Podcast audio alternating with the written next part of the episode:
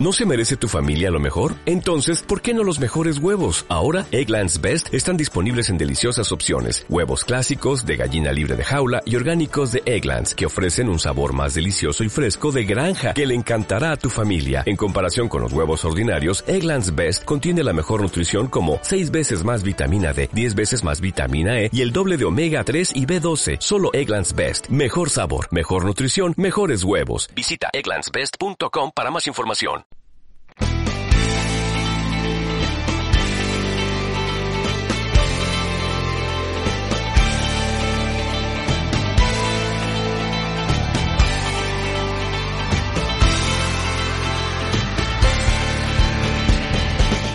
Bienvenidos una semana más a Dragones y Replicantes, el programa en el que la fantasía y la ciencia ficción se dan de la mano.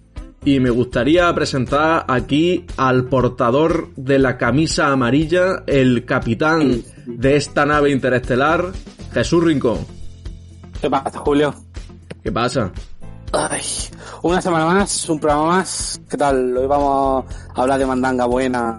Hoy sí, hoy he empezado con una referencia a Star, Trek, pero hoy vamos a tratar un tema de profunda fantasía. Hoy no hay replicante, hoy hay dragones. Oye, dragones, vamos a intentar hablar, si, si es verdad, un poquito de ciencia ficción en el sentido de el otro día salió Obi-Wan. Querido primo Chechu, ¿cómo ha ido el primer episodio de Obi-Wan? Me ha gustado en líneas generales porque, hombre, tiene, tiene muchas cosas que te gustan, ¿no? Obi-Wan, eh, a todos nos gustaba, a mí me ha gustado mucho Obi-Wan, tiene personajes que están bien, pero bueno, también te deja el degustito amargo de que no, no sabes que no es una serie que va a tener un final feliz, o no debería tener un final feliz. Y nada, hombre, hay un par de detalles que son un poco QW, en plan, ¿what? Pero en líneas generales me gustan mucho, la verdad. Bien, eso está bien. No vamos a hacer spoiler del episodio que ha No, salido no, hoy, claro. más que nada porque probablemente No, lo hayas visto. A, a un amigo nuestro casi le hago un spoiler. Mm, todavía Pero te llama amigo. Sí, eh, afortuna- afortunadamente me ha dado tiempo a borrar el mensaje y no, no, vi ya, no he visto, no he leído el spoiler. Menos mal, menos mal. Con lo cual, todo Gucci. Pues bueno, ya hemos hablado un poquito de Obi-Wan, que tocaba, dada la fecha, y ya sí es verdad que podemos introducir, y le he dado la camiseta, la camisa amarilla a Jesús, porque el que tiene que presentar al invitado de hoy, que menos que el que sí que se ha leído sus libros, lo conoce en mayor profundidad que yo. Yo ahora mismo he empezado el primero de su trilogía, me está gustando, llevo muy poquito, pero me está gustando. Así que le paso la palabra a Chechu, que nos va a introducir a el que se supone que es el erigido como Lord del Grim Dark.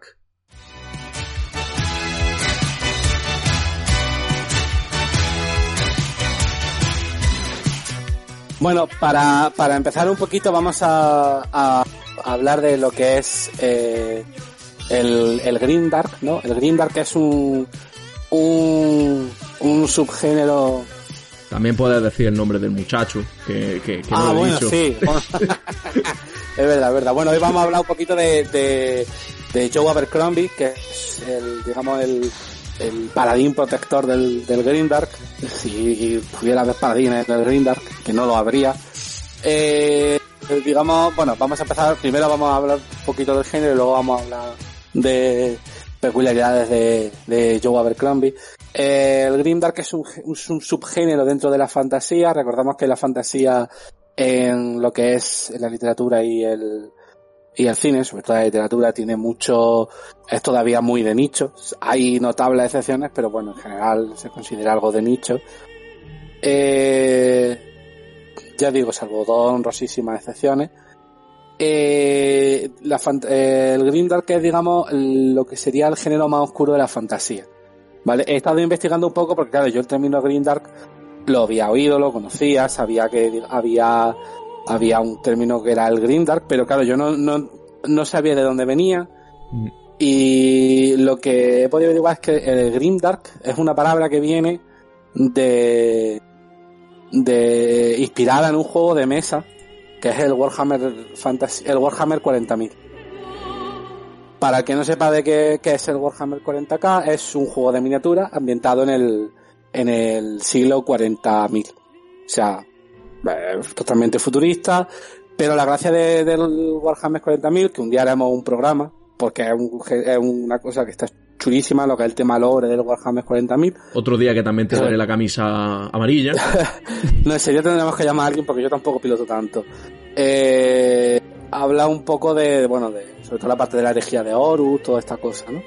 Y digamos que Grimdark viene de una frase del, del Warhammer 40.000 que dice algo así como en el, en la oscuridad eh, profunda del futuro distante solo hay guerra, ¿no? Que es como decir que, bueno, que, que todo tiene que ser un poco oscuro, tiene que ser todo un poco eh, eh, siniestro, por así decirlo, ¿no?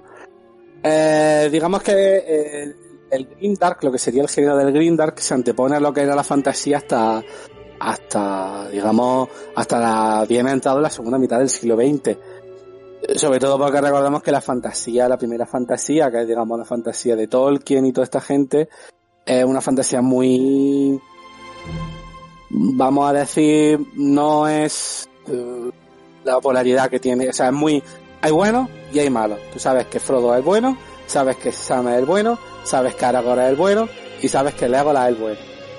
Todos tienen tribulaciones, todos tienen, bueno, es que a lo mejor no tengo yo el cuerpo para muchas fiestas, a lo mejor no tengo ganas, pero todos al final acaban siendo buenos, al final el bien gana, al final todos acaban siendo felices, al final Eowyn y Faramir, que son dos personajes eh, que, que lo han dejado plantado, al final acaban juntos, bueno, esas, esas cosas, ¿no? Eh, entonces el Grindark digamos que sería lo contrario a todo ese, a, todo eso.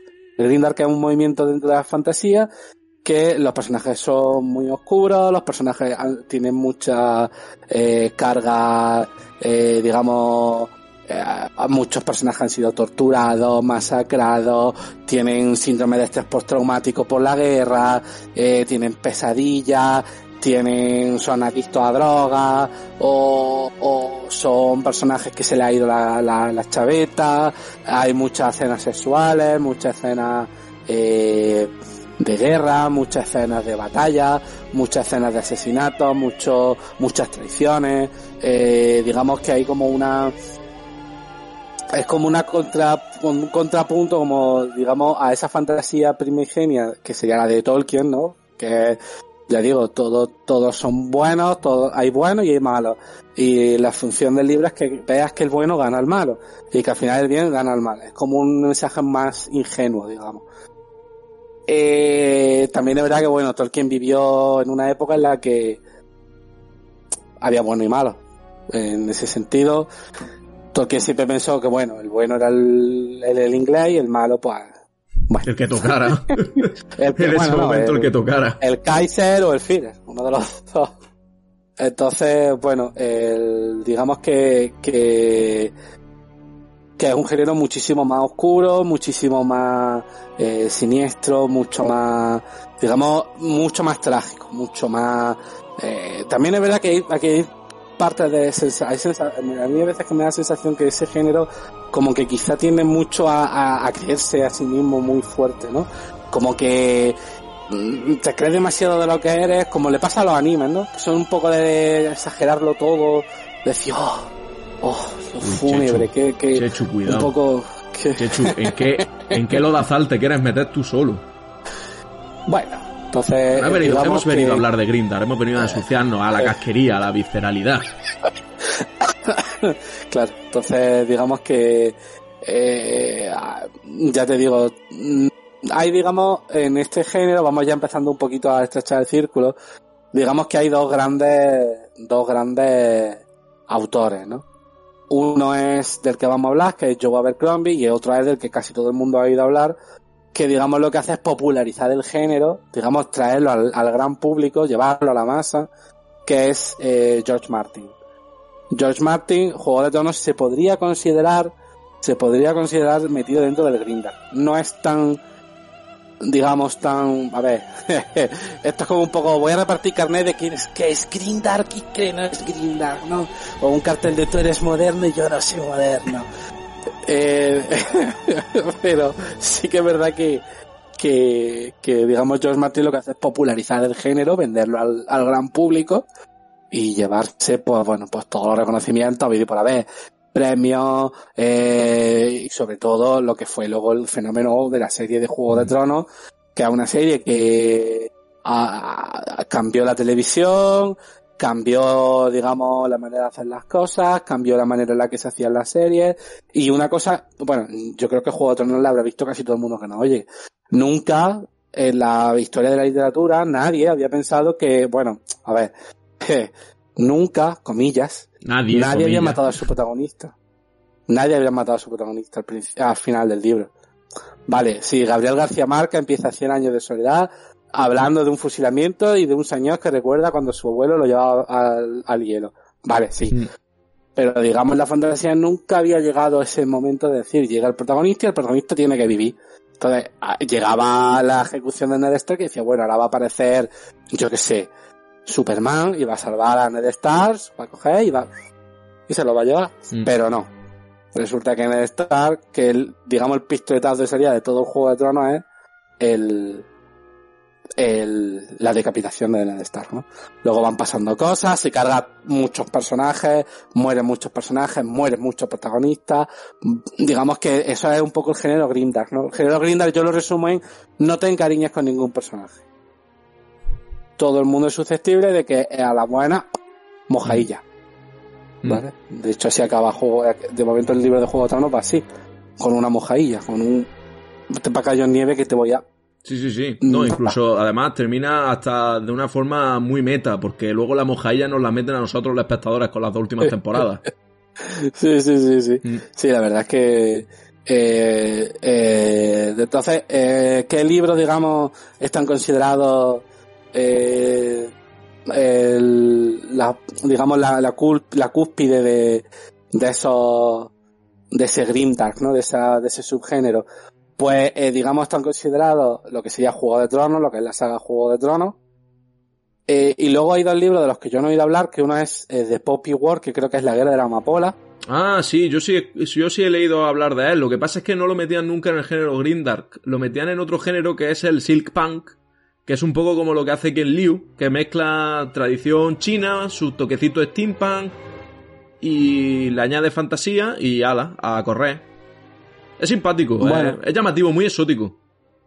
Luego está el, el- la marca del cuervo, que tampoco la he visto, tampoco la he leído, que me, que me ha interesado porque, bueno, parece ser que está ambientada. Pero bueno, y luego están la, la gran, digamos, la gran novela del Grimdark, que sería la trilogía de la primera ley, que es la, la que está empezado tú a leer, Sí, la voz de la espada. que son, exactamente, la voz, son tres, la voz de la espada, eh, espérate, la voz de la espada, antes de que los cuelgue el último argumento de los reyes, ¿no? Todas ellas Son están. 2000. Que por cierto, ya pa- por aviso, por si alguien se quiere hacer con ellos, todos ellos están editados por Alianza Editorial, tanto en su colección Runa como en- incluso en la colección colección de miscelánea y de tapa dura y tapa blanda, que ya demuestra los. La punta de lanza que es Joe Abercrombie como escritor de Mm. fantasía en nuestro país, porque es que ya no solamente te lo encuentras dentro del Runa, que es una, es una sección de alianza, ahí está mi primo enseñándome un poco de odio, que es de lo que hemos venido a hablar realmente en este programa. Pero que eso, que Joe Abercrombie ya no solamente está únicamente en la sección de fantasía dedicada exclusivamente a la fantasía, a la, fanta- a la ciencia ficción y al terror de Alianza Editorial, sino que lo sacan como si fuera un libro de narrativa convencional. Pero claro, yo es que tampoco soy muy amigo de esto de, pues, por ser de género, tengo que dejarte en un rinconcito aparcado únicamente para ti, dedicado única y exclusivamente a ese género. No, a mí, si la novela es buena, da exactamente igual en qué género esté escrita, es buena y punto. Mm. Pero que sí, es muy fácil de encontrar.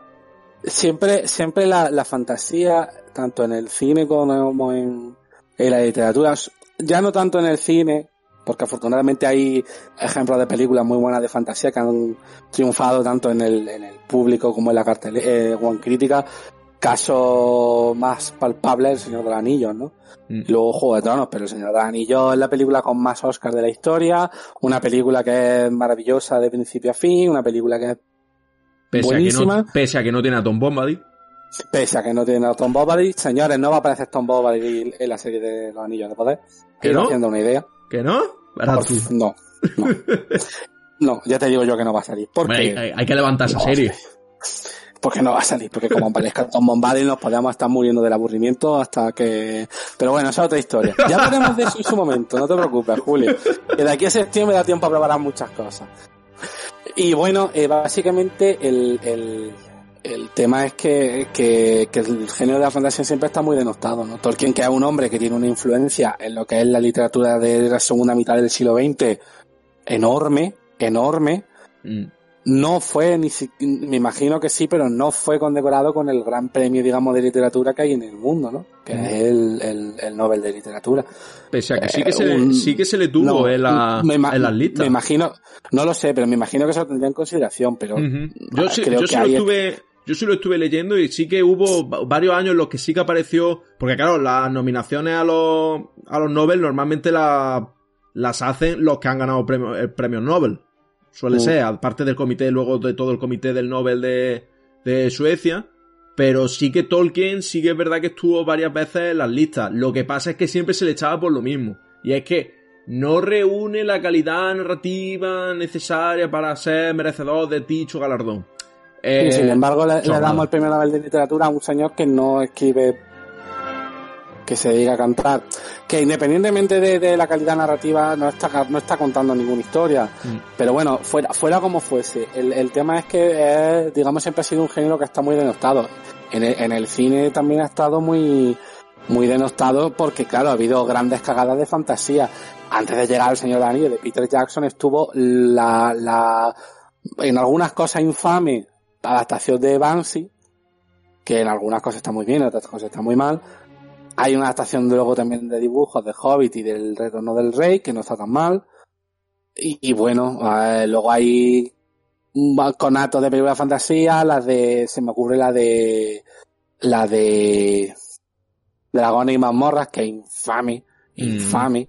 Y luego, bueno, está Willow, pero Willow es una película que es simpática, que está bien. De hecho, ahora van a sacar una serie, creo. Sí, una es que lo que sí que es cierto es que siempre la fantasía se ha asociado en el cine y en la literatura mm. a infancia o adolescencia. Mm. Ya no solo literatura de evasión, sino literatura de, de crecimiento, que tiene que tener también una enseñanza moral. Por eso, precisamente, cuando estamos hablando de Tolkien o de Lewis, que fue el escritor de las crónicas de Narnia, eh, mm. A Tolkien se le nota mucho el resabio católico. Pero mm. lo que mm. Luis hace directamente en las crónicas de Narnia es proselitismo. Directamente. No puede evitarlo. A ver, no se esconde tampoco. No se esconde. O sea, tú ves la figura de Aslan y a poco que lea entre líneas dices, no sé de qué Jesucristo me está hablando. Eso es, es un hecho, no pasa nada. No, no, es menos mala la novela. A mí no, me gusta. También tengo que compensarlo. A mí no me gusta, yo prefiero otro tipo de fantasía. A mí me gusta más la fantasía que se empezó a escribir un poco después de, de Tolkien, que sí que es verdad que era un poco más madura y más profunda, como por ejemplo la saga preciosa de los cuentos de Terramar, del ciclo de Terramar de Úrsula K. Le que es buenísima, mama muchísimo de Tolkien, pero la hace, lo hace suyo y ofrece cosas que han influido a mucha gente actualmente, como por ejemplo mm. Harry Potter de J.K. Rowling no sería nada sin Crónicas de Terramar. Mm. Pero también es verdad que, que, Harry Potter, eh, aparte de las movidas de Rowling, que eso, bueno, eso son otras cosas, mm. eh, que eso da para debate también. Hay que separar al autor de la obra. un saludo eh, desde aquí a J.K. Rowling. Y a Kevin Spacey también. Un saludo. un saludo irónico, por favor, que se me entienda, que no es un saludo irónico. Eh, entonces, digamos que, que el, eh, la fantasía siempre ha tenido, y la ciencia ficción, ¿eh? ahí en eso van de las manos. La ciencia ficción y la fantasía siempre han estado, pero quizá la ciencia ficción tenga un poco más de prestigio dentro de lo que es la literatura que lo que tiene la fantasía. Porque la ciencia ficción, al tener el toque, valga la palabra, al tener el toque ciencia, siempre tiene como un poco más de seriedad, entre comillas. Mm, como que, eh, Sí, sí, sí, sí, sigue, perdón que te he cortado. Y, y, como que, como que es más, eh, digamos, tiene como más prestigio pensar si una oveja, si un robot sueña con una oveja eléctrica, que no pensar si Bilbo y Sam se cruzan la Tierra Media, ¿sabes a lo que me mm. refiero? Sí, pero es que la ciencia ficción también, según cómo la hagas, si la haces una ciencia ficción muy blanda, te puede servir para, por ejemplo, hablar de la sociedad, como harías con una novela de mm. narrativa mm, convencional, de sin por mm. decirlo de alguna forma, sin género. Pero, por ejemplo, tú piensas en 1984, Un Mundo Feliz, todo eso, que son claramente... eh, o sea, nadie va a decirle nada malo, ni va a considerar... No va a considerar Mm. clásicos a esas novelas como Fahrenheit 451. Ya es que me estoy yendo siempre a las distopías, pero las distopías es que dentro de las clásicas sí que tienen muy buen Mm. reconocimiento para la Mm. crítica. Pero incluso, Mm. aunque no sean distópicas, No, hay incluso, novelas de incluso las modernas. Lo que pasa es que Mm. las distopías modernas se han transformado, ya no son, ya no son las de antes, sino que son ahora las películas de zombies, los vampiros, todo eso son distopías de, de, de, bueno, de- Mm. Sí, pero que la ciencia bueno. ficción, la ciencia ficción sí es verdad que te permite abordar unas problemáticas que no asociaría a la literatura de evasión, que es lo que, Mm. lo que ha lastrado siempre tanto la fantasía como la ciencia ficción. Pero bueno, Sí, pero, sí, pero también es verdad que la fantasía, según, también tienes que saber interpretarlo. Hay mensajes de Tolkien que, que, que también son interpretables. La naturaleza, eh, la dualidad del bien y el mal, porque, por ejemplo, el que se lea el Silmarillion, el, el bien y el mal en, el, el mundo en Tolkien nacen a la vez. Que es una reflexión profunda. ¿El bien nace a la vez que el mal? ¿O primero se crea el bien y luego el mal, o primero el mal y luego el bien? o son las dos mismas, o las dos cosas nacen a la vez. O la- y si nacen a la vez, vienen del mismo sitio, pues Tolkien dice, sí, nacen a la vez y sí, vienen del mismo sitio. La única diferencia está en que una persona hace el bien cuando por un motivo o hace el mal por otro motivo, en función de sus circunstancias. Eso también hay que interpretarlo. Pero también es verdad que es lo que tú dices, la, la, digamos la infan- el infantilismo que lo que rodea un poco a la fantasía, como que pero bueno, estábamos Mm. hablando de, sí, de, de Grimdark. Grimdark y el y el y Abercrombie. Bueno, eh, entonces Abercrombie tiene esa trilogía y luego tiene la, la trilogía que la precede, que es la, la Edad de la Locura, que es la que acabó el año pasado. Eh, está un poco de odio, el problema de la paz y la sabiduría de las multitudes. Yo hasta la fecha me he acabado la primera ley entera, que la disfruté como un enano, la edad de la locura y del problema de la paz me queda, que es el segundo libro, me quedan creo que 100 páginas, y de la sabiduría de las multitudes me queda el libro entero que lo tengo aquí, que me lo compraste tú. Sí, señor. Lo tengo, sí, lo tengo aquí, ahí lo tengo de hecho, en la estantería. Bueno, y luego hay otra obra independiente aparte de eso, como son eh, la trilogía del Mar Quebrado y, y otros, y hay como otras novelas que están, eh, digamos, ambientadas en el mundo de la Mm. primera ley. No son tan buenas la primera ley porque son conclusivas, es decir, empiezan y acaban, empiezan y acaban en esa, en ese libro, pero, pero por ejemplo a mí eh, lo que es la trilogía del Mar Quebrado como trilogía digamos para para leértela que es agradable y tal de hecho no es larga no es en absoluto una novela larga no son Mm, Al, no son novelas largas al contrario que casi todos los libros de Abercrombie, que son, la verdad, bastante largos. de hecho mm, mira el medio rey lo tengo aquí son 300 páginas en edición de bolsillo lo tengo aquí o sea una letra que tampoco es muy tampoco es muy chiquitica tampoco está no sé está Si veréis hasta qué punto. Oceno me está acercando a la cámara el libro, Mm, mm. os asustaríais. Entonces, eh, bueno, digamos que la, y por ejemplo, esta, esta, esta trilogía es también muy grimdark, ¿no? Son personajes que, bueno, se llama medio rey por un motivo, se llama media guerra por un motivo, se llama medio rey pues por, por un motivo es porque el personaje es un tullido. Entonces, lo, lo- hay muchos personajes de juego, de, de juego de Tronos, de Abercrombie que son, tienen minusvalías físicas. El mejor personaje de la primera ley es un señor que, bueno, que tiene una minusvalía física, pero, bueno, eso no le... Mm. El mejor personaje de Juego de Tronos es un enano. Ujú. Te iba a decir, Entonces- además, el personaje que has dicho, Glockta, Glockta, que es Glockta. Eh, inquisidor, está en una posición que le permite, pese a ser impedido, hacer Mm. muchas cosas. Mm, También es verdad que, que a, a Glotka le pasa como a Tyrion. El hecho de venir de una familia noble le da eso. Si Glotka fuera un Mindundi de la calle, con perdón de la expresión, le habrían dado por el ojal hacía mucho tiempo. Mm, Pero tiene esa suerte. Sí, señor. Y bueno, primo, ¿por qué, no, suerte. por qué no empezamos un poco a profundizar solamente, someramente, en la primera trilogía que has dicho de, de la voz de la, de la primera ley? Y ya saltamos a hablar un poco de lo que venimos a hablar realmente, que es la nueva trilogía que ha sacado, que ha editado Runa. Bueno, pues la, la primera ley es una Es una trilogía que, eh, digamos, mm, fue, fue publicada por primera vez en 2006, la segunda parte en 2007 y la tercera parte en 2008. Son novelas, como he dicho, del género grimdark, ¿vale?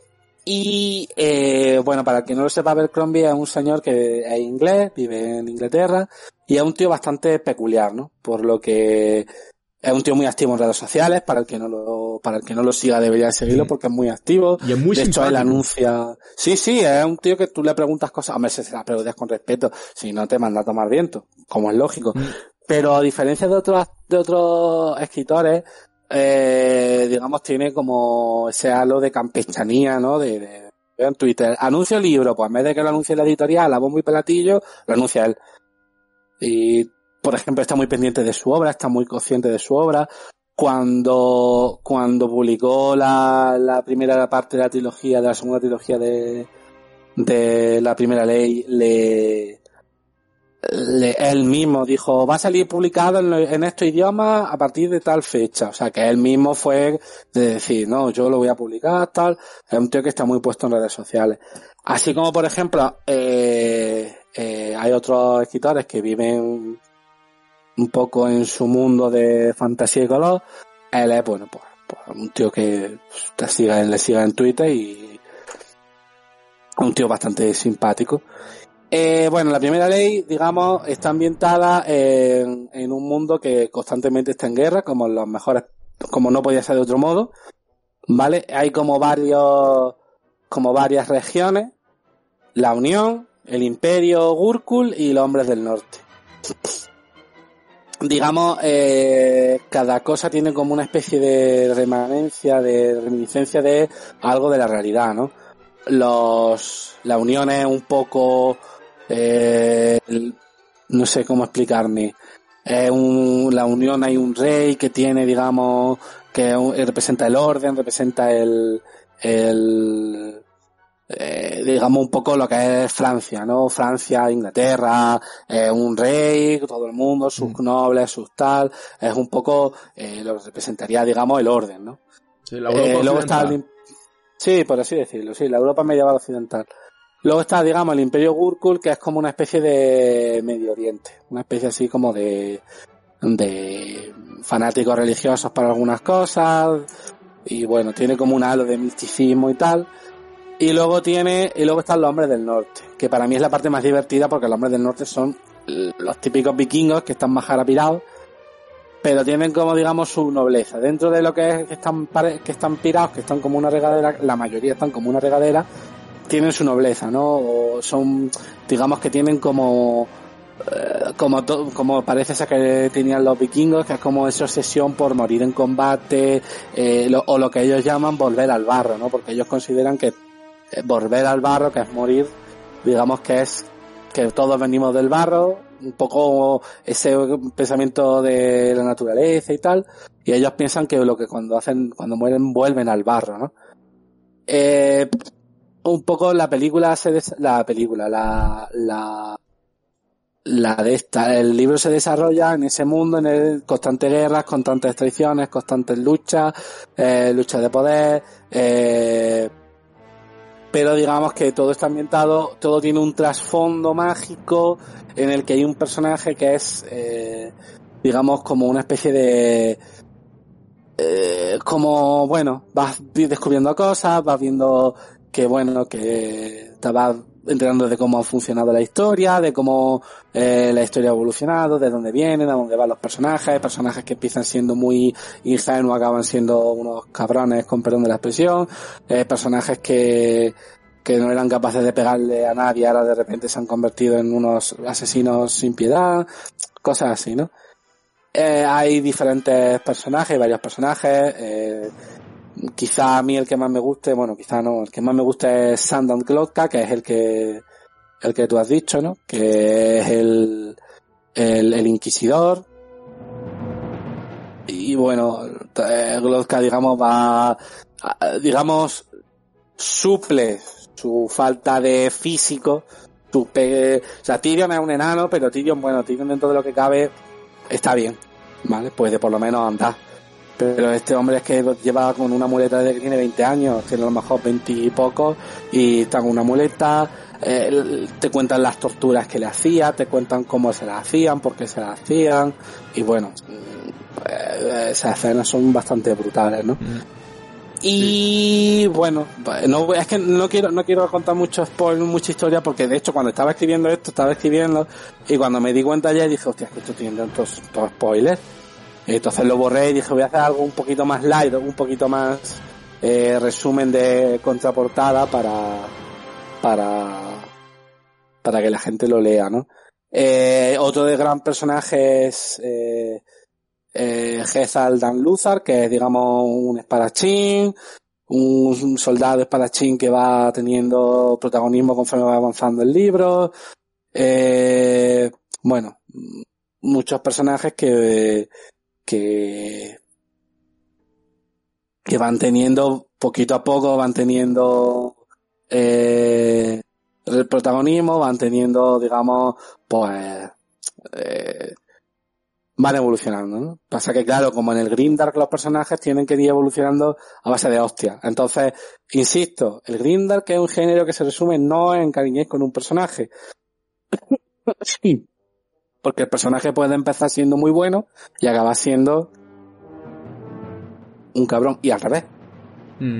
Eh, básicamente, el, eh, en esta primera ley, digamos, nos van anunciando, nos van también contando lo que es un poco la magia, porque el- en la fantasía moderna, la magia, hay magia, pero no hay magia Harry Potter, es magia entre comillas, ¿no? Pero bueno, está curioso el tema de los magos, la Sí, verdad. eso te iba a comentar. Es una cosa que tienen muy en común obras del, del Grindar, que, bueno, del Grindar, por lo menos de Abercrombie y, y Martin, se nota mucho Mm. que existe magia, pero o está en plena decadencia, como pasa un poco en Abercrombie, que, a ver, no es spoiler, porque ocurre a los, pues creo que son a las primeras 20 páginas, que la, única, la primera conversación que tiene un, un mago es eso, de que la magia se está acabando.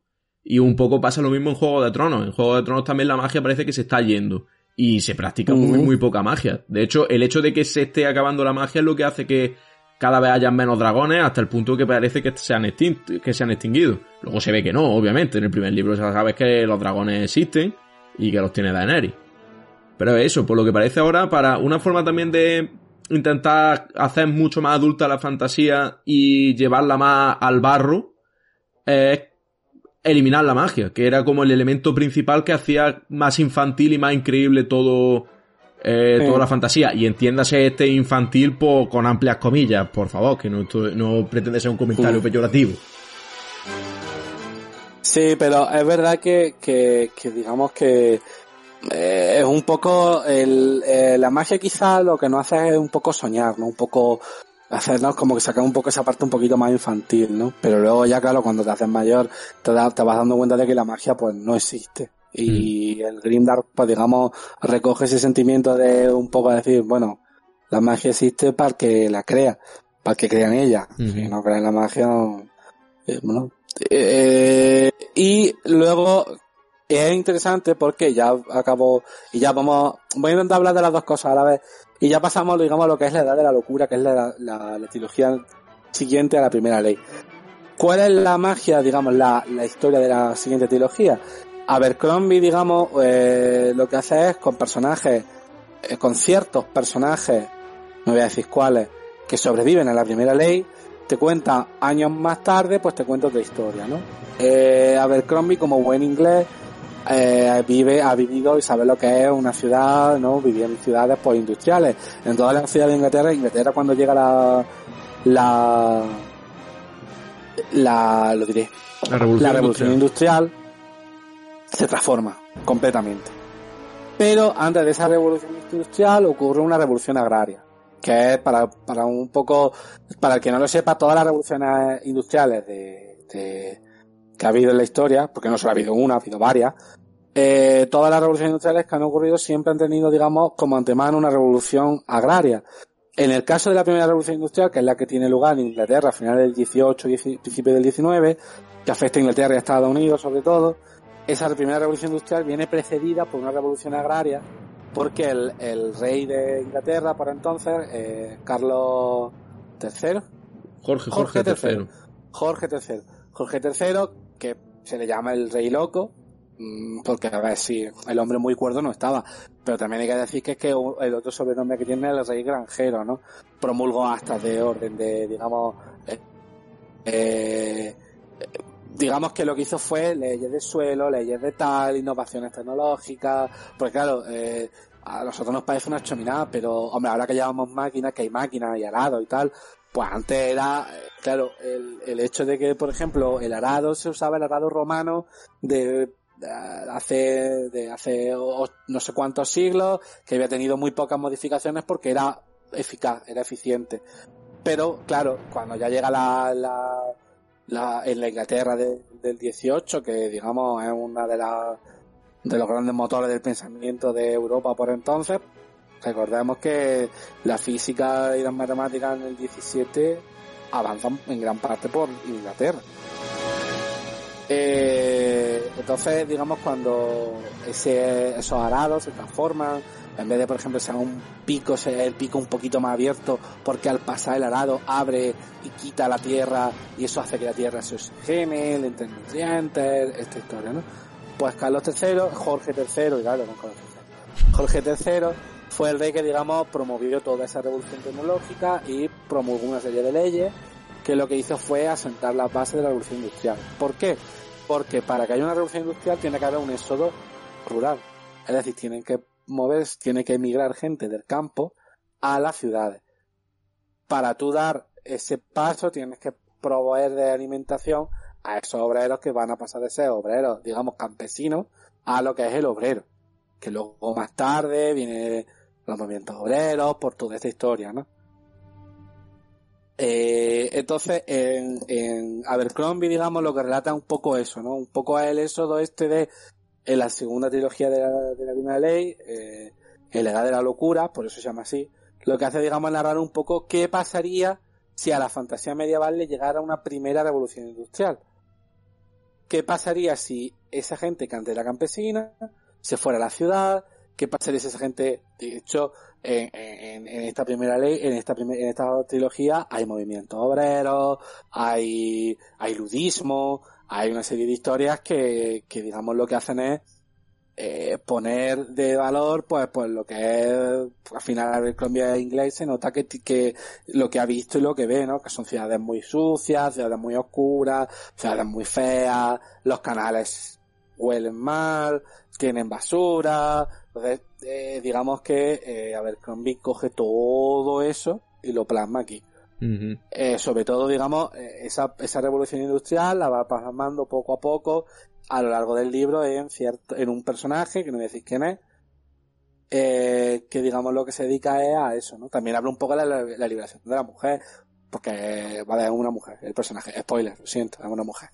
eh, es, que para mí es de hecho el mejor personaje de la trilogía. Es una mujer que, bueno, pues se pone el mundo por montera, como dice la expresión, y se convierte pues en una mujer de, de negocio exitosísima, que es capaz de, bueno, de ver todo eso. Y uno de los, de, la, de las cosas que narra Abercrombie es como esa gente que, digamos, va del campo a la, a la ciudad, se encuentra con también un desengaño de, llega a una ciudad en la que no tiene trabajo, no tiene casa, malvive y tal. Y, todo eso lo cuenta y genera un cargo de cultivo para cosas que pasan luego, para una serie de historias, ¿no? Entonces, digamos que eh, el pretexto de esta, de esta trilogía es qué pasaría si hubiera una primera revolución industrial en la Unión, que es, digamos, el sitio de, de, de donde, que es lo que, digamos, se parece más a, a la Europa occidental. Y bueno, eh, cosas que me gustan de esta novela, pues eh, si bien es cierto que era lo que comentábamos el otro día, los diálogos sí son también, pero no son grandes diálogos. ¿Qué está muy bien? Las escenas de acción. Las escenas de acción sin duda. Las escenas de, de batalla, las escenas de la acción, digamos, lo que es, eh, te acongoja, te, te, te tiene pegado el libro pensando, madre mía, madre mía, se va a liar, se va a liar, y efectivamente se va a liar.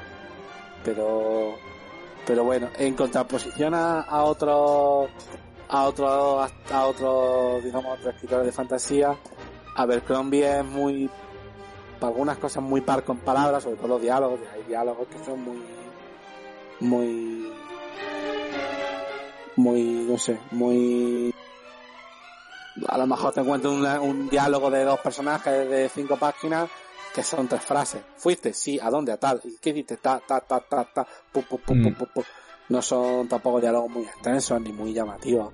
Sí, de eso me he dado cuenta yo también leyéndolo un poquito, es que los diálogos no hay grandes florituras, de hecho las pocas florituras se las reserva para personajes que destacan por el ingenio que tienen, pero que sí es verdad que son algunos algunos puntos sí que me gustan mucho porque es esos diálogos cortantes y afilados como lo que se presupone o lo que se le tendría que presuponer al género Grindark. Que es muy afilado, es tajante, te corto con la lengua como te podría estar rajando ahora mismo con el cuchillo y tirándote las tripas al suelo. Y se nota muchísimo, sobre todo se nota muchísimo en personajes que están más habituados a la violencia y a no utilizar la palabra como arma. Aunque hay partes que están bastante interesantes, sobre todo... Ah. Es que no puedo decirlo, porque ya sí es verdad que esto ya es un poquito más de, de spoiler. Pero sí, me gusta mucho cuando quien te esperas que no hable, habla. Mm, está muy, muy, muy bien logrado. Mm, me está gustando mm. sorprendentemente. Una cosa sí que es verdad que no le veo yo mucho el sentido porque siempre me ha parecido un recurso un tanto tramposo y facilón. Es que Abercrombie eh, distingue los pensamientos de sus personajes de la propia narración poniéndolo en cursiva. Claro, entonces tú estás viendo cómo el personaje está eh, pensando de forma siempre muy, muy coherente.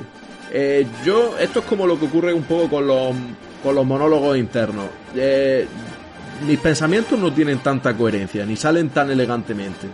Y que eso me lo encuentre yo en un libro puesto tal cual me parece un tanto perezoso. A ver, se puede hacer de otra forma. Es eficaz, funciona. De hecho, es el mismo recurso que utiliza Frank Herbert para Dune. Y yo a Dune no le voy a decir ni una palabra más alta que la otra porque es Dune. A ver, Crombie tampoco. o sea, no me voy a pone a criticar a un señor que ha tenido tantísimo éxito y ha sacado tantísimas novelas, muchas de ellas bastante largas. También hay que decirlo. También hay que decirlo. Pero sí es verdad que ese recurso no soy especial fan de ese recurso. Me gustaría encontrar otro, pero claro, hay que analizar la obra por lo que es, no por lo que a ti te gustaría que fuera. Claro, es que, a ver, lo que pasa es que, a ver, Colombia es un, eh, es muy, es muy inglés para muchas cosas. Y ya te digo que que sí que es verdad que, que, bueno, la parte de acción, pues que hay partes, y, ahí por ejemplo, en muchas partes de acción es donde te enteras de cosas. Pues a lo mejor en realidad en vez de estar dos personajes hablando, o un personaje leyendo un libro, eh, y enterarte de cosas como pasa en Juego de Tronos, a lo mejor lo que te encuentras es que son dos señores peleándose, y uno va a matar a otro, y le cuenta lo que ha pasado. Mm. Entonces te quedas, hostia, eso no pasa esa situación en concreto, pero algo parecido puede pasar. Situaciones muy extremas que digamos que son las que dan, te dan a conocer al personaje. Entonces, bueno, eh, también es verdad que, por ejemplo, a mí hay, a mí hay un escritor, en eh, la fantasía moderna ahora mismo, digamos que hay como varios pilares, ¿no? Eh, los que yo llamo los pilares que escriben y los pilares que no escriben. ¿Cuáles son los pilares que escriben? ¿Qué, qué, significativo? Y, es que es verdad. Cada uno por su motivo, pero es verdad que son Abercrombie y, y Sanderson. Son dos, son los dos, uno de, dos de los pilares de la fantasía moderna. Sanderson es un tío que ha vendido muchísimos libros, que bueno, tiene su estilo de contar la cosa. A mí personalmente no es un escritor que me haga especial tilín. Un día haremos si acaso un programa de Sanderson, pero tendremos que llamar a un amigo nuestro para que tú coges, le das el micrófono, te levantas, pones la lavadora, te hace un choripán, lo que sea, tú lo dejamos hablar y ya no. no sí, sí, y nos, y nos, salen seis horas maravillosas de monográfico de todo el Conmere.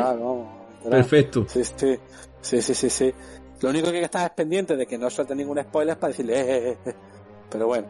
Y bueno, son esos dos y luego los pilares de que no escriben, que son George Martin. George Martin, para el que no lo sepa, todavía no acaba Juego de Tronos. George Martin le quedan dos novelas, en teoría dos novelas de Juego de Tronos. Eso es imposible que alguien no lo sepa a esta altura, sobre todo por todo lo que se ha liado de Martin, eh, ponte a escribir, desgraciado. Y como todo el mundo ha visto la necesidad, sobre todo todo el mundo que escribe ha visto la necesidad de posicionarse dentro del debate. Como si el debate como si hubiera un debate realmente de mm, Martin, eh, ¿es, legítimo pedirle a Martin que termine sus libros o por el contrario tienes que dejar que ese señor esté escribiendo? Eh, yo creo que ese debate está completamente infundado y fuera de lugar.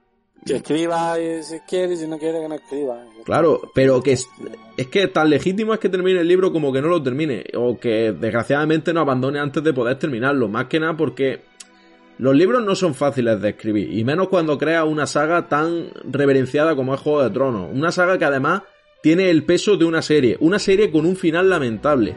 Que eso es una losa muy, muy difícil de quitar. Sí, es lamentable, sí. Sí, sí, no, pero es que parece una tontería o parece que simplemente sea un linchamiento más, pero es que estamos hablando de que el recuerdo que va a quedar del final de Juego de Tronos va a ser el final de la serie y de, puede que no sepamos nunca cuál fue el, cuál fue el final original que pensaba George R. Martin y quizá el propio deberíamos hablar de eso. Claro, y quizá el propio George R. Martin lo esté pensando y se dé cuenta de que el final que él tiene tampoco le esté gustando. De hecho, es posible que ahora esté dudando en muchas cosas. Ah. Por eso mismo yo entiendo que no escriba, o que escriba poco, o que escribía, o que escriba lo que le esté dando la gana, o lo que le haga sentir feliz en estos momentos, como es las precuelas de Juego de Tronos, de la casa de. Claro, las casas de. Las casas Targaryen molan muchísimo los libros. El libro que ah. sacaron de este de Fuego y Sangre es muy muy bueno. Que de hecho es la adaptación de la serie que van a sacar ahora. Sí, que tiene una pinta horrible, pero bueno. Bueno. A ver. y luego está el otro pilar que, que es el que a mí me gusta, que, bueno, me gusta, que es mi favorito, que es Patrick Rothfuss. Patrick Rothfuss, para el que no lo haya leído, a él del Nombre del Viento, la trilogía de Asesino de Reyes, ¿no? Lo que pasa es que Patrick Rothfuss escribe el primero, pega el pelotazo y escribe el segundo. Siempre había como, había, había tiempo entre el primero y el segundo, pero... Bueno, sí, hay, y como siempre ocurre, termina... Termina ocurriendo siempre lo mismo, que cuando llega el tercer libro, pues resulta que el último se publicó en 2011 y el tercero salió, eh, va a salir, vete tú a saber cuánto. Sí, pero eh, en, realidad de hecho es que Patrick Rothfuss en, el tercero quería hacer un, quería, eh, digamos, publicarlo y, se encontró con que no podía. Su, el problema está en que, claro, Patrick Rothfuss tiene el, el gran mal del siglo XXI, que es la depresión. Ahí va. Entonces, eh, le dio depresión, tuvo, tiene muchos problemas personales y, y digamos que Padre Rothfuss, por lo visto, llegó a un punto en el que dijo que él no era capaz de escribir el último libro. Y entonces lo que decidió fue escribir dos más. Va a escribir, por lo visto, ya no va a ser tres, van a ser cuatro. Y, y, y en eso, y porque, digamos, su cabeza no le daba para más. Entonces, bueno, eh, sí que es verdad que Rothfuss no es Grindark, en absoluto. No, no. En absoluto. En absoluto. Rothfuss, los personajes de Rothfuss, bueno, eh, hay un chaval que lo que se dedica a sobrevivir. Ahora mismo malo, malo, malo como tal en el hombre del viento no hay. No hay. Mm. Tampoco, pero tampoco hay bueno, o sea, está el protagonista. Que el protagonista no recordamos que es que tiene 17 años, recordamos que, es que el protagonista es un chaval. Yo en mi defensa diré que tampoco me lo he leído. Yo es que de todo las 15 partes que tiene. Es que, te, es que te iba a decir, me he dado cuenta de que hablando de esto de fantasía actual, es que de fantasía actual no he leído prácticamente nada. Estoy ahora mismo leyendo a Abercrombie, sí que me he leído a Sanderson, me he leído bastantes libros del Archivo de las Tormentas y de y de Nacidos de la Bruma me leí el primer tomo y el primero y ninguno más. Yo me si sigo sigo con el Archivo de las Tormentas que sí que me está sí que me gustó bastante más. Que también es verdad que Sanderson de Grindar no tiene absolutamente nada. Grindar actualmente los que lo hacen es lo que hemos dicho. Joe Abercrombie. Eh, bueno, mucha gente no dice que Joe R. Martin escriba Grindar, pero por el simple hecho de que el nombre de Grindar como tal vino después, por lo tanto, Joe R. Martin estaba haciendo lo que estaba haciendo mucho antes. Quizás sería más el padre del género, Claro, y de hecho Joe Abercrombie siempre está reverenciando a Joe R. Martin y hablando de lo muchísimo que influyó su saga de canción de Hielo y Fuego en lo que luego serían sus libros. Pero a día de hoy son esos. También recuerdo Richard K. Morgan, que fue el que escribió Alter Carbon, también tiene una saga de Grimdark. Que también ah. estaba, dice que la, por lo menos gente que conozco yo que sí que se lo ha leído, dice que es bastante pasado de rosca, todo, muy, si el Grindark tiene casquería, aquí hay más casquería. Si el Grindark tiene seso, aquí hay más seso. Aquí parece un poco, es la parte más punk del Grindark. De, Mm. Es que en realidad, es que en realidad los, escritores son muchos de eso, los artistas son muy de hecho. Si tú vas a hacer una estatua de dos metros, pues yo de 15. Son muy de ese palo. Claro, Los- y los el, y el más salvaje de todos es el Steven, Steven Erickson, que también tiene una saga monstruosamente grande, que es la saga de Malaz. También es Grindark, de hecho, pero Grindark con mucho más peso mágico. Y cada libro puede tener 1200 páginas. Y son como nueve libros, cosas así. Yo, insisto, no me he leído ninguno, pero si es que, si para leer tu libro de fantasía tienes que estar leyéndote 1200 páginas a cada nueva saga, con una sabiendo que la saga va a tener chorrocientas secuelas, es que cualquiera es el guapo aquí que se anima a leerse nada. Yo es que, sinceramente, a ver, eh, la, fantasía ahora mismo, digamos que tiene grandes buques y quizá ahora mismo el más destacado sea Sanderson, pero también es verdad que si escribe ese, le pasa un poco como a Stephen King. Escribe tanto, no sé, o, o por eh, tiene que ser una persona total absolutamente obsesionada con el trabajo. O eso os organiza el tiempo muy bien. Hmm. No, y que puede, Porque- también o, tiene... o- o es como Dalton, o es como Dalton Trambo que escribe en la bañera, por eso También. escribe tanto.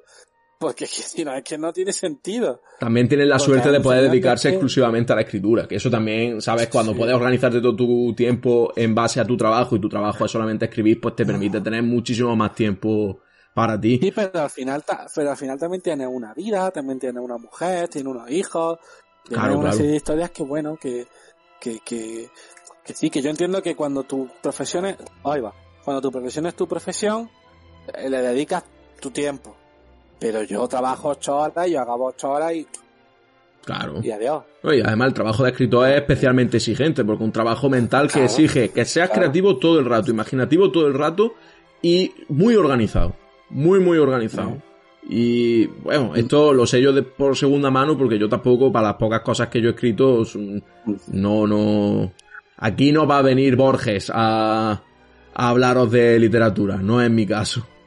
Y volviendo, entroncando un poco a Abercrombie, ya que hemos tratado el tema de cómo está, que, que- cuál es la salud del género de la fantasía a día de hoy, siempre hay un tema que me llama mucho la atención, que es cuando en la fantasía se mezcla tecnología y magia. Mm. Porque Mm. siempre lo he considerado algo muy exclu- que se excluye a sí mismo. De hecho, siempre me ha parecido chocante. Y te quería preguntar que aquí cómo se trata. ¿Cómo es la simbiosis entre tecnología y magia? Pues en lo que es la primera ley hay magia y en lo que es la siguiente trilogía no hay magia.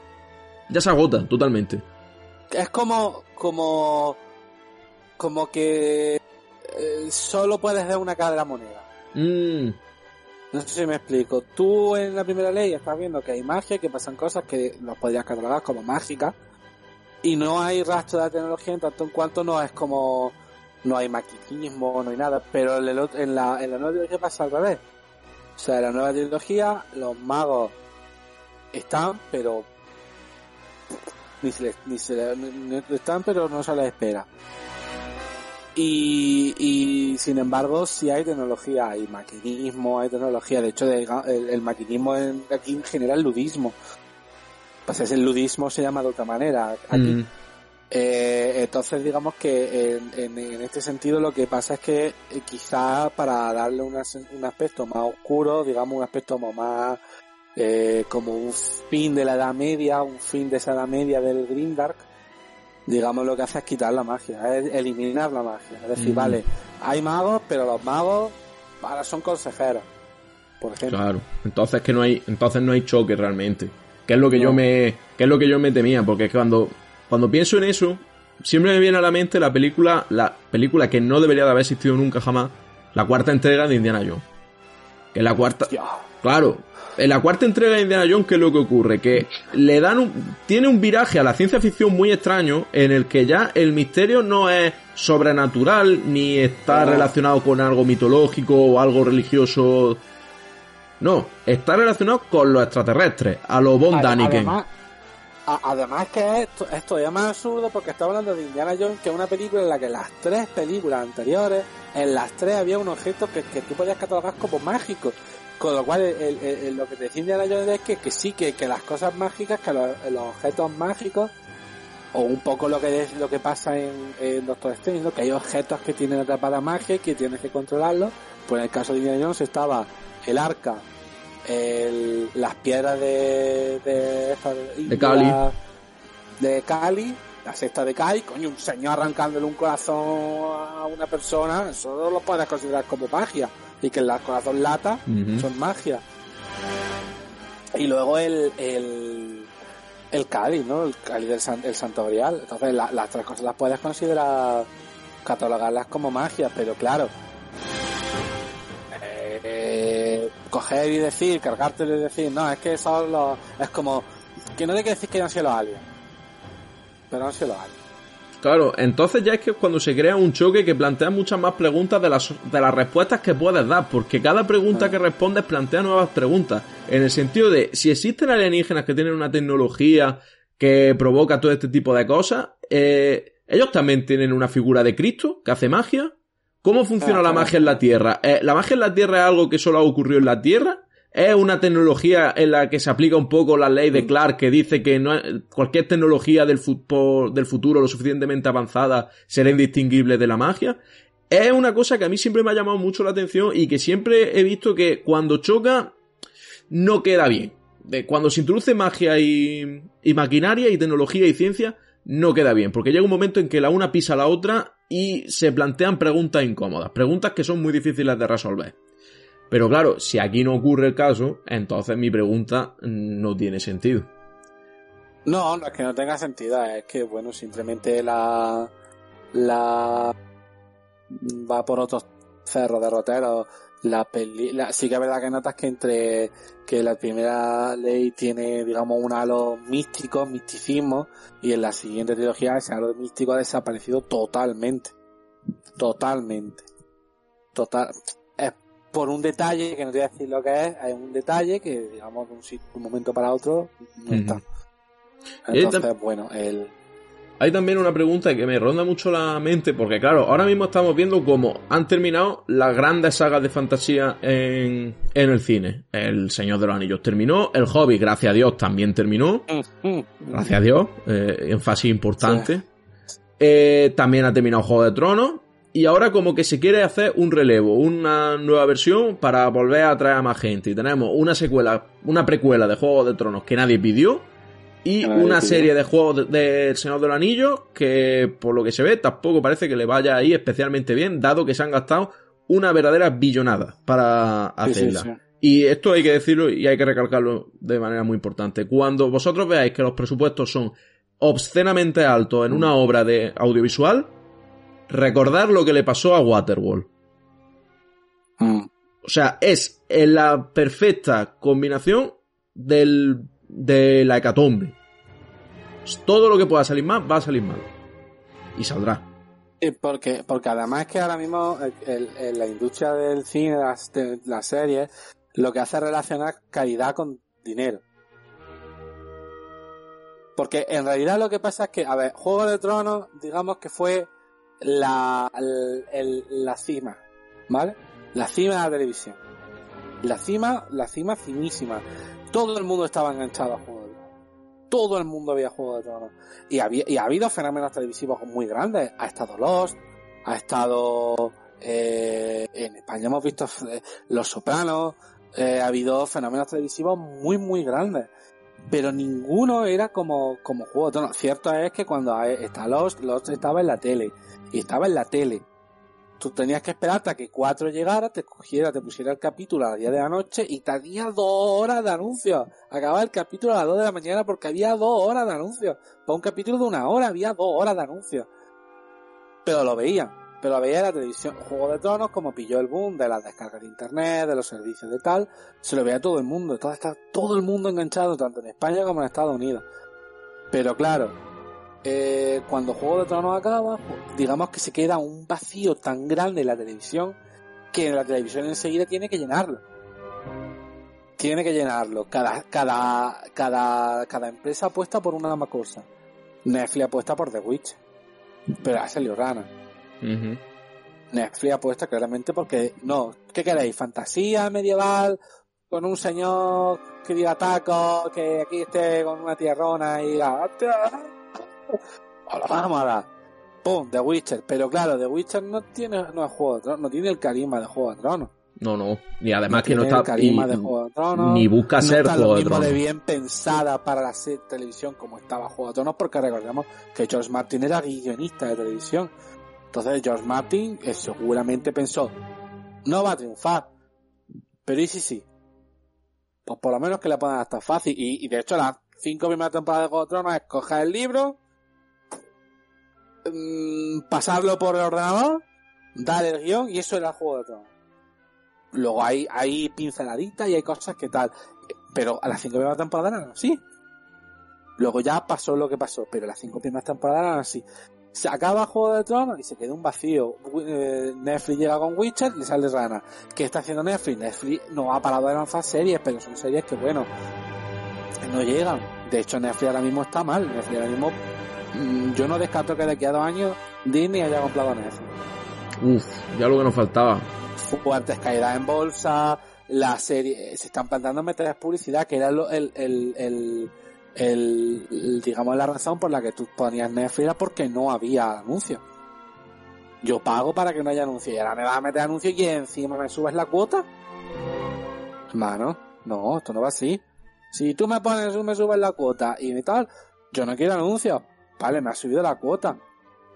Luego, eh, eh, esto, la HBO, la HBO, pues bueno, eh, apostó por series, hizo series, alguna serie chula, hizo Westworld, hizo eh, esta, ¿cómo se llama?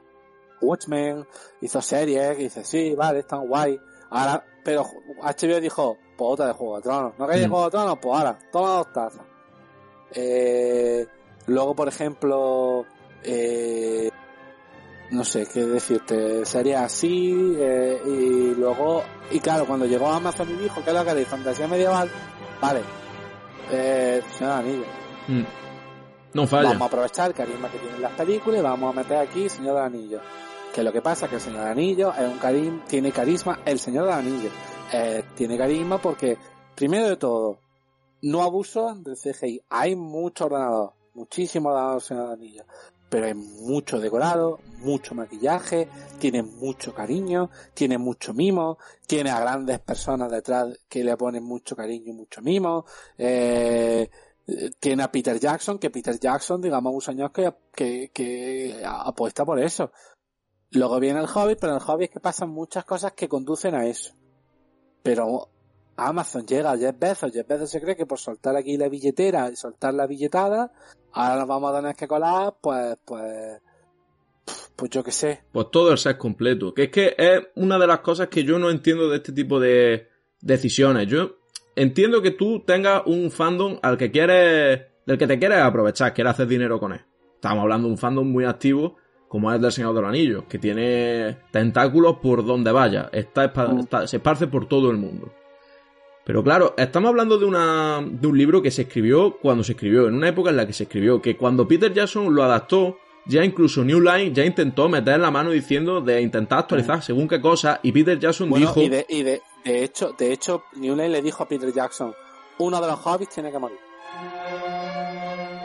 Y. Peter Jackson dijo, vale. Y cuando ya le dijeron, ¿ha muerto algún hobbit? No. Pero es que te dijimos que tiene... Vosotros veis la película y ya me diréis si hace falta muera un hobbit. Dijeron, ah, vale, pues no, no hace falta que muera.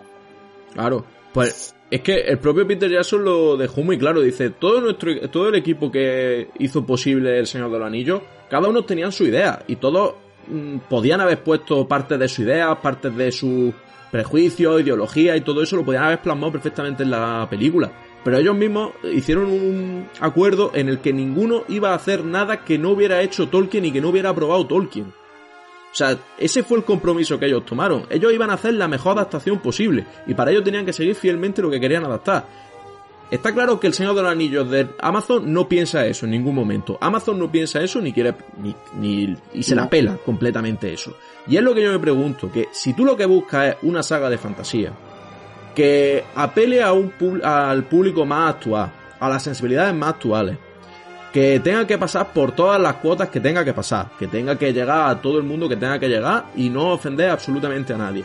¿Por qué en vez de irse a novelas que se escribieron hace más de 100 años, no se busca ahora a los que se va, a los que probablemente en un futuro, quizá, no lo sabemos, se conviertan en los referentes de los grandes clásicos. ¿Por qué no adaptar a Abercrombie? ¿Por qué no adaptar a Sanderson? ¿Por qué no intentar adaptar a Rothfuss? Hay una adaptación de Rothfuss en ciernes que en principio iba a hacer la música Lin Manuel Miranda, pero se lleva hablando de eso años y todavía no hay nada. Claro, a eso me refiero. Y de, y de hecho, estamos hablando de un tío como es Abercrombie, una persona que ha trabajado en cine. Una persona que su forma de escribir es increíblemente cinematográfica. Yo estoy seguro de que si alguien decide adaptar eh, la primera ley o cualquier cosa, tampoco van a necesitar mucho presupuesto porque por lo que yo llevo leído, ya me dirás tú, no tampoco se hace ningún alarde de especial necesidad de CGI. Claro, estamos hablando de una fantasía con los pies muy en la tierra. Necesitas cochambre y muchísima cochambre, muchísimo olor a pescado muerto y muchísima víscera tirada en el suelo. Vale, bueno, hay, guay. hay una, hay un momento que se van a un desierto, pero bueno, desierto te puede ir a Huesca o a Soria. Claro, sí. Bueno, a en, eso te iba a decir, Hollywood no ha tenido problemas en, en 100 años Claro. en buscar desiertos en los que grabar, vamos. Por eso te digo que Pero- eh, algo que me llama mucho la atención.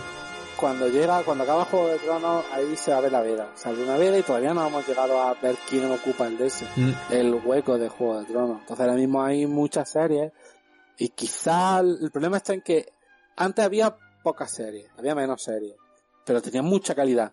Como tenían mucha calidad, había más, se empezó a apostar por series. Entonces, hemos visto a actores, a grandes actores del cine, grandes actores del cine, Meryl Streep, Al Pacino. Al Pacino haciendo una serie, ¿eh? Al Pa- que yo no tengo nada con, contra de con que Al Pacino haga una serie, pero hostia, Al Pacino haciendo una serie, ¿eh? Meryl Streep haciendo una serie. Eh, eh, que, que antes de serie era una cosa que te lanzaba al estrellato para hacer tu primera película. Mira, caso DiCaprio, año haciendo, o caso Will Smith, año haciendo una serie, te vas al cine a hacer películas y ya para adelante. Ujú. Y ya no vuelves a, a- a irte a una televisión, a no ser que te llame Ellen DeGeneres para hacerte una entrevista, no vuelves a pisar la televisión. Y ahora de repente hemos visto grandes actores que, que, que, que se iban a hacer cine.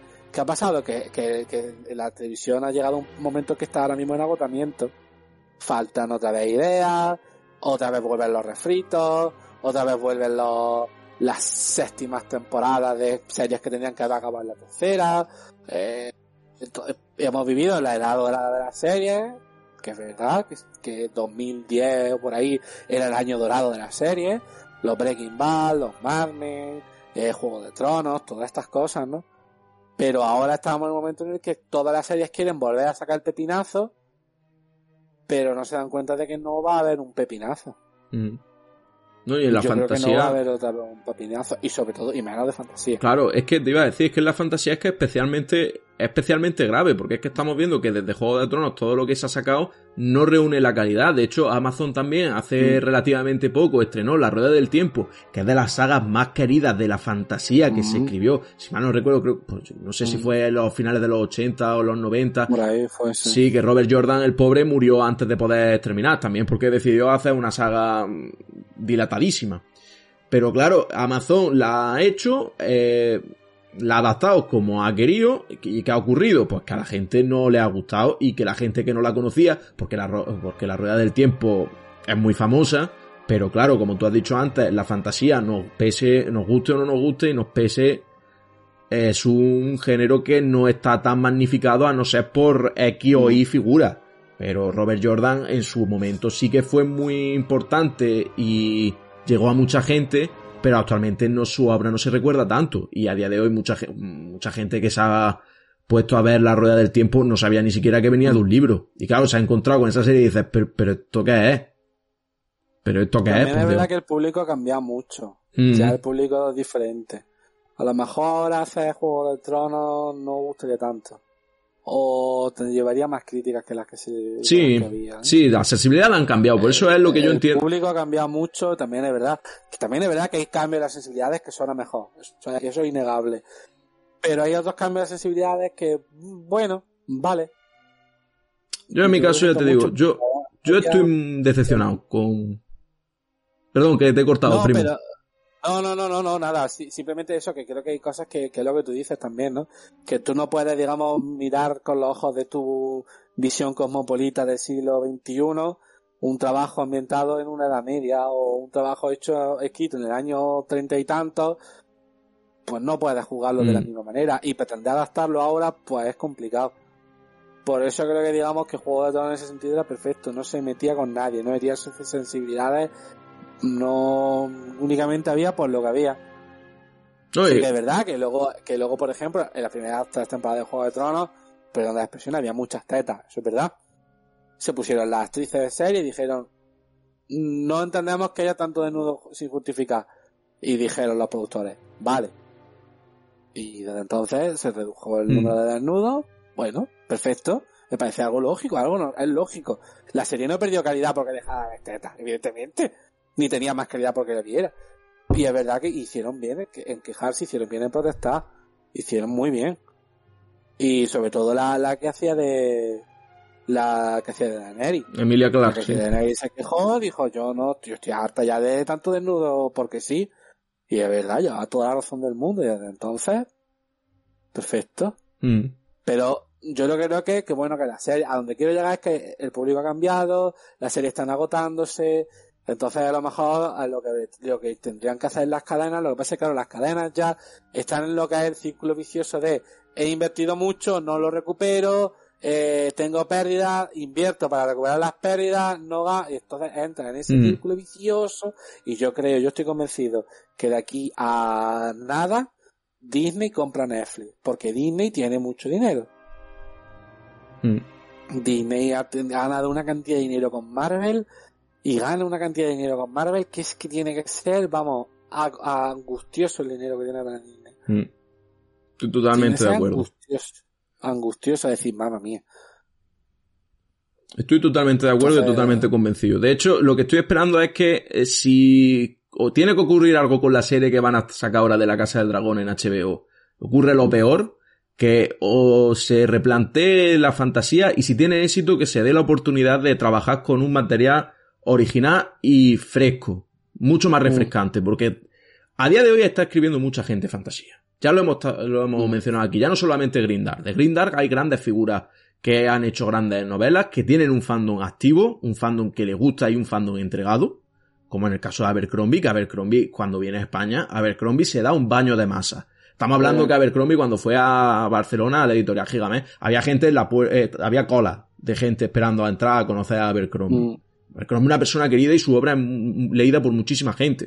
O sea, en cualquier momento podría decir, ¿por qué no adaptamos a Abercrombie? Ya no a series, ya no a, ci- a cine, por ejemplo, a- aunque probablemente por la extensión de su obra sea más fácil adaptarlo a un formato cine- a un formato televisivo que a un formato cinematográfico. Pero es eso, buscar buscar en las nuevas ideas, en los nuevos escritores, lo que sean los clásicos de la serie del cine del futuro. A Sanderson se podría hacer una serie de animación chulísima con el archivo de las tormentas. Mm. Pero tendría que ser de animación. Tendría que ser de animación porque eso con personas reales es imposible que quede bien. Ahí hay demasiado bicho alienígena, hay demasiada fantasía, hay demasiadas joyas con espadas gigantescas y gente embu- em- embutida en armaduras muy brillantes y mucha hostia, mucha gente que vuela mm, y mucha gente que se tira rayos. Eso no se puede hacer con personas reales porque se vería horripilante. Sí, no, yo la verdad creo que la, que la fantasía ahora mismo se tiene que empezar a replantear. Lo, lo que pasa es que, claro, al final esto va por, por, por dinero. Si, si, si da dinero, se hace. Si no da dinero, pues no se hace. Claro. Pero si da dinero, Mm.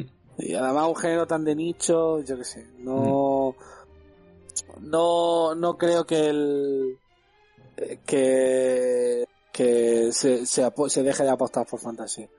Vamos a ver qué pasa con la serie de juegos de Señor de Anillos. De aquí a septiembre pueden pasar muchas cosas Claro. y veremos a ver la propia serie de Señor de Anillos. Crucemos los dedos a ver qué ocurre. Esperemos que lo mejor, porque claro, si ocurre lo peor, si ocurre lo peor, probablemente no veamos series de fantasía en mucho tiempo.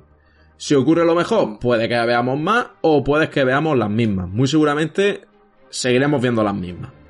Porque claro, Yo no puedes cambiar la fórmula que de funciona. Witcher va a haber, Uf, creo que va a esta temporada. O sea, es que al final se lo dejaron abierto. Ah, bueno.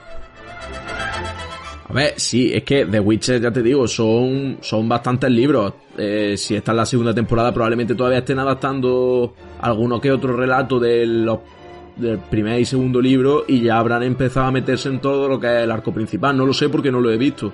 Yo dije que mi relación con The Witcher es bastante tumultuosa. Me vi la primera temporada y la aborrecí enormemente.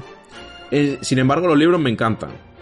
Ah, intentando entrelazarlo con lo que estamos hablando ahora de Grindark, son un poquito Grindark, aunque claro, Sekowski no creo que en ningún momento estuviera pensando en Grindark ni en el concepto Grindark.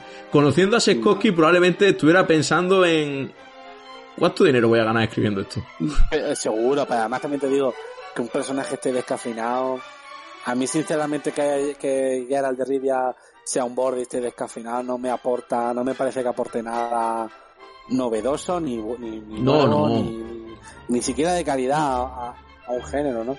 Está descafeinado. Bueno, No, no, y Vale. absoluto. También hay una cosa, hay una- un punto importante. Hemos dicho antes, al principio, hablando del Grindar, que el Grindar nació, por decirlo de alguna fo- forma y de manera involuntaria, con Juego de Tronos. Pero Juego de Tronos no inventó la fantasía adulta de No. héroes con claroscuros, personajes grises, entornos deprimentes, ni nada de eso. Antes, ya en los años 60, eh, cuando empezó a crearse todo lo que era la New Wave de la ciencia ficción y la fantasía en Inglaterra, estaba hablando de una época sí, en la que lo- hubo... los génesis de la fantasía, sí. Sí, bueno, eh, un, un poco, ¿eh? Un poco. Ya te digo, en los años 60 ya se consideraba que todo lo que era la ciencia ficción y la fantasía que se había creado hasta ese momento estaba agotada y que los esquemas o se rompían o lo único que daba era anquilosamiento y hacer cosas como las que hacía Asimov, hacer cosas como las que hacía Heinlein o hacer cosas como las que hacía Clark. Porque si no eso, mm, si seguíamos por ese camino no íbamos a tener nada. Entonces hubo una nueva generación que se empezó a hacer preguntas y derrumbó ese paradigma eh, de la ciencia ficción y la fantasía. Y nació un nació una figura muy importante que fue Michael Michael Moorcock y Michael Moorcock de alguna forma fue el primer anti-Tolkien, el primero que intentó eh, alejarse lo máximo posible de esa fantasía heroica de buenos y malos, totalmente maniqueísta, por una fantasía mucho más truculenta y creó el personaje de Elric de Benlibonet, que es un antihéroe en toda regla, es mm, totalmente contrario a lo que pensarías de un héroe Un héroe. fuerte, poderoso, porque Elric lo que es es el rey de su isla, pero es albino, está impedido también, eh, y lo único que le mantiene con vida es la magia que sabe hacer. Magia por la que está proscrito en su mundo. Y todas las aventuras del rey de Melniboné es a ver qué nueva putada le ocurre a Elric. Y a ver qué hace Elric para sobreponerse a esas putadas. Y normalmente lo que hace, lo único que le obliga a meterse aún más dentro del fango. Es triste. La vida del rey de Melniboné la verdad es que no es muy bonita. Yo me leí la primera novela. Está muy chula. Es muy cortita.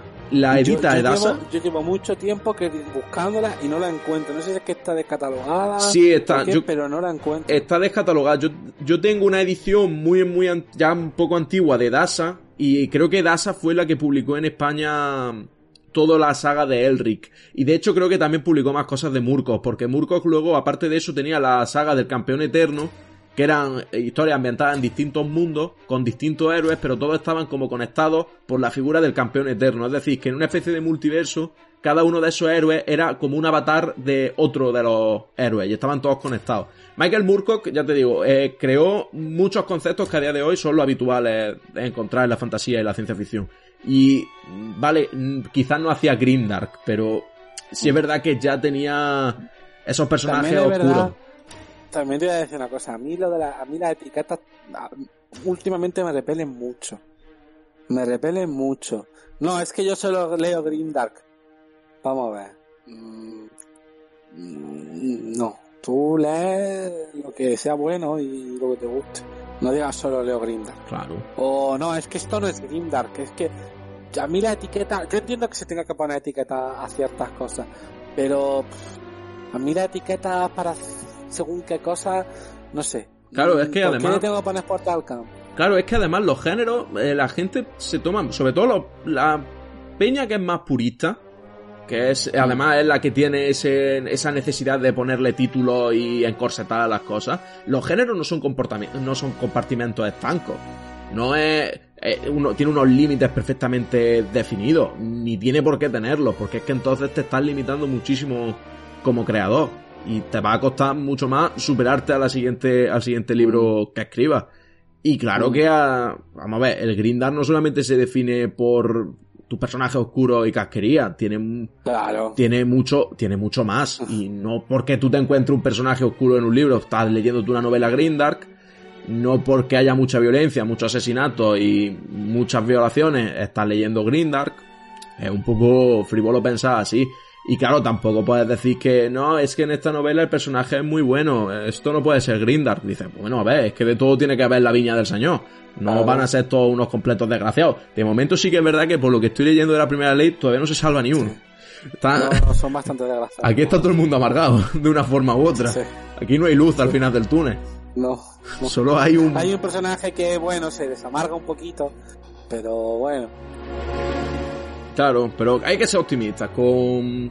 Sobre todo con lo que hemos hablado antes con la evolución de la fantasía actualmente, hay que ser optimistas porque otra cosa no, pero el género no está muerto ni está anquilosado. Puede que en el formato audiovisual sí que lo esté pasando bastante peor que en el formato escrito. Pero en la letra impresa se siguen escribiendo muy buenas novelas de fantasía y de ciencia ficción eh, se siguen publicando nuevos libros, siguen saliendo autores muy interesantes y los que tenemos a día de hoy siguen escribiendo cosas estupendas. Y para muestra, mm. la trilogía que nos editó, que ha terminado Runa hace poco, de la segunda trilogía de la primera ley, que la de Joe Abercrombie, que por lo que se ve a la gente le está encantando y de hecho ya está preparando el señor Joe Abercrombie una siguiente trilogía. Que no sabemos. Sí, sí, sí, lo anunció hace recientemente tiene un título provisional, pero no me acuerdo cómo, no me acuerdo cómo se llama. Si hubiera hecho los deberes convenientemente, probablemente sí me acordase. Pero sí, ya ha anunciado que va a sacar una nueva trilogía y que por supuesto aquí en España la seguirá editando Runa y viendo el buen hacer y la buena y lo bien que le va con estos libros, probablemente lo edite mm, poco después de que salga la novela al mercado anglosajón. No pongo la mano en el fuego porque no tengo un contacto en alianza editorial, pero viendo cómo ha ido la perspectiva durante todos estos años, probablemente ocurra así. No sé, por lo que te veo, te has quedado sin palabras. Te he visto emocionado por esta noticia. estoy mirando a ver si encuentro. A ver, Joe Abercrombie. Míralo, ya te digo, yo creo que lo dijo, lo dijo recientemente, lo anunció por Twitter. Y la gente se volvió loca. Está escribiendo una nueva fantasía y es totalmente una locura. Ya hemos encontrado un poquito de titular. Los demonios de Devils. Los demonios de Devils. Pues ya sabéis, no sabemos cuándo saldrán. En algún momento. En algún momento venidero saldrá. Por suerte a Abercrombie todavía no se le han sacado las ideas como, como a Martin. Parece que. En una, en una Europa eh, mágica en constante, eh, bajo constante amenaza de una invasión élfica, el Papa de 10 años ocasionalmente necesita los servicios que no pueden ser eh, llevados por los, eh, por los good guys, por la gente buena. Y así, además ya de las, profundidades de las catacumbas, catedrales y las reliquias de la ciudad santa, yace la secreta capilla del Holy Experience, que no sé cómo se traduciría, Guapísimo. Se vienen cositas, primo, se vienen cositas. Más Grimdark que nunca. Porque la verdad es que es bastante, la, sinopsis es bastante Grimdark. Eh, sí, sí, de hecho, está bastante chulo. Él fue invadiendo eh, al, al papado y todo eso. Mm pues mantendremos informados de las nuevas novedades y yo creo que ya podemos ir avistando los barcos que nos llevan desde los puertos blancos a Valinor, ¿no, primo? Sí. Sí, señor, pues bueno, pues en este día hemos hablado un poquito de Joe Abercrombie, hemos hablado de su saga de fantasía más importante y de la última trilogía publicada por la editorial, por la Alianza Editorial en su colección Runa, que aquí mi primo ha disfrutado como cochino en celo, me queda un libro. Que se lo devorará dentro de poco, seguramente. Cuando y... tenga vacaciones. Mm. Y, y, hemos también hablado un poquito de qué, cuál es nuestra opinión de cuñados de barra de bar sobre la fantasía y cómo arreglarla. Hemos hablado Claro, tam- esto es- que no solo nos quejamos, también lo arreglamos. Claro, hombre, por favor. Sí, Sí. también hay que decir, son, nuestras son nuestras opiniones eh, únicas e intransferibles. Nadie tendría que sentirse eh, ofendido ni por ninguna de las barbaridades que estamos diciendo en este podcast. No, claro. Si ese es el caso, lo sentimos mucho. Pedimos perdón dos es, veces. también es verdad que, que, bueno, que eh, intentamos, yo intento ser lo más correcto posible, pero bueno, también es verdad que no, no sé. La carne es débil y uno es Tampoco- humano. Sí, tampoco decimos nada así No, fuera del lugar, ¿no? no, Yo- pero tú ya sabes, siempre hay, hay que ser educado y pedir perdón y pedir perdón preventivo mm, porque O sea, el agravio, el agravio, primo, está a la orden del día. Y no sabes nunca por dónde va a venir. a tener que hacer como los de Warhammer y comprarnos un libro de los agravios. para ir escribiendo. Se ha cerrado el círculo. Lo que empezó con una mención a Warhammer ha terminado con una mención a Warhammer. Pero del 40.000, esta es del Fantasy. Anda. Y bueno, poco más. Hoy no tenemos ninguna recomendación de, de película. Bueno, ha empezado, aparte de Obi-Wan, el, lunes, el viernes pasado llegó la última temporada de Stranger Things, parte 1, queda otra que creo que es en julio. Eh, yo ya me la he visto entera. Eh, no está mal. Me esperaba algo peor. Si bien es cierto que hay cosas que me parecen un poco absurdas y me parece un poco absurdo sobre todo el hecho de que nos intenten vender que esa gente tenga 16, 17 años. Pero bueno, vale, ok. Pues yo lo último que he visto, que sí que ha sido un fenómeno también televisivo, y la verdad es que a mí esto sí que me da mucha alegría como paleontólogo, y es que hace poco Apple TV Ah. estrenó Prehistoric Planet, que es una serie de documentales de David Attenborough, que se ven preciosos, a la gente le ha maravillado, y viendo sobre todo el hashtag que tiene, la gente se ha sentido bastante identificada con el carnotauro de los bracitos colorados, que es muy gracioso, es muy mono. Eh, el intento infructuoso de un carnotauro de reproducirse en el Cretácico. A ver, una cosa, antes de que la gente me pregunte. No, a Julio no le han pagado por hacer publicidad ni de Runa ni hacer publicidad de Apple TV. En absoluto, pero El por favor. De momento no tenemos ningún sponsor. Eh, de momento, podemos intentar ver si, se, si puede haber otro sponsor, pero en principio no hay sponsor. No. Salvo que aparezca un arma caricativa que quiera hacernos, sponsorizarnos. Efectivamente. Pero yo insisto, por favor, si podéis, verlo. Es muy divertida, muy educativa, eh, tiene un rigor científico envidiable, pese a alguna que otra cosa, que eso ya se puede debatir en otro programa. Julio, no, no venda algo como muy educativo. Es que es muy educativa. Yo ¿Pero no, qué culpa yo no tengo? Te, yo no te he criado para que vendas las cosas, es que es muy educativo. Pero la gente no quiere aprender en fin de semana, la gente quiere...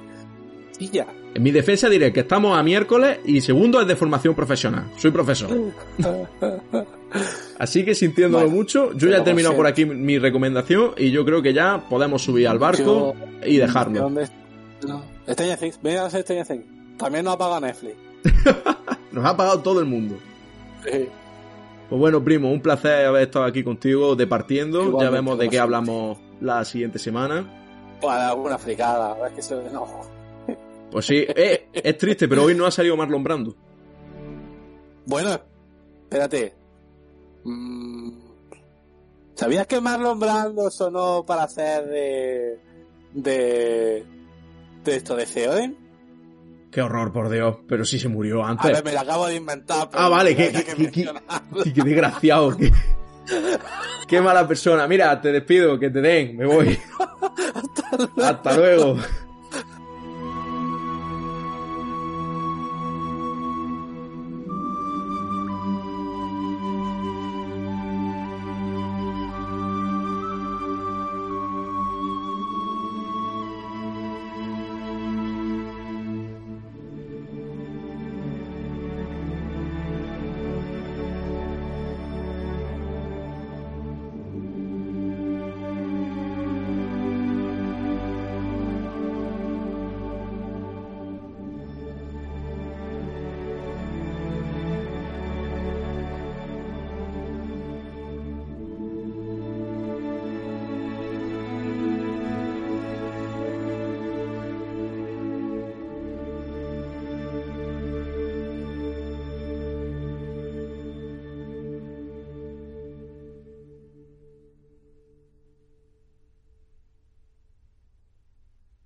¿Te preocupas por tu familia? Entonces, ¿por qué darles solo huevos ordinarios cuando pueden disfrutar de lo mejor? Eggland's Best, los únicos huevos con ese delicioso sabor fresco de granja, además de la mejor nutrición, como 6 veces más vitamina D, 10 veces más vitamina E y 25% menos de grasa saturada que los huevos regulares, además de muchos otros nutrientes importantes. Así que, dales los mejores huevos. Eggland's Best, mejor sabor, mejor nutrición, mejores huevos.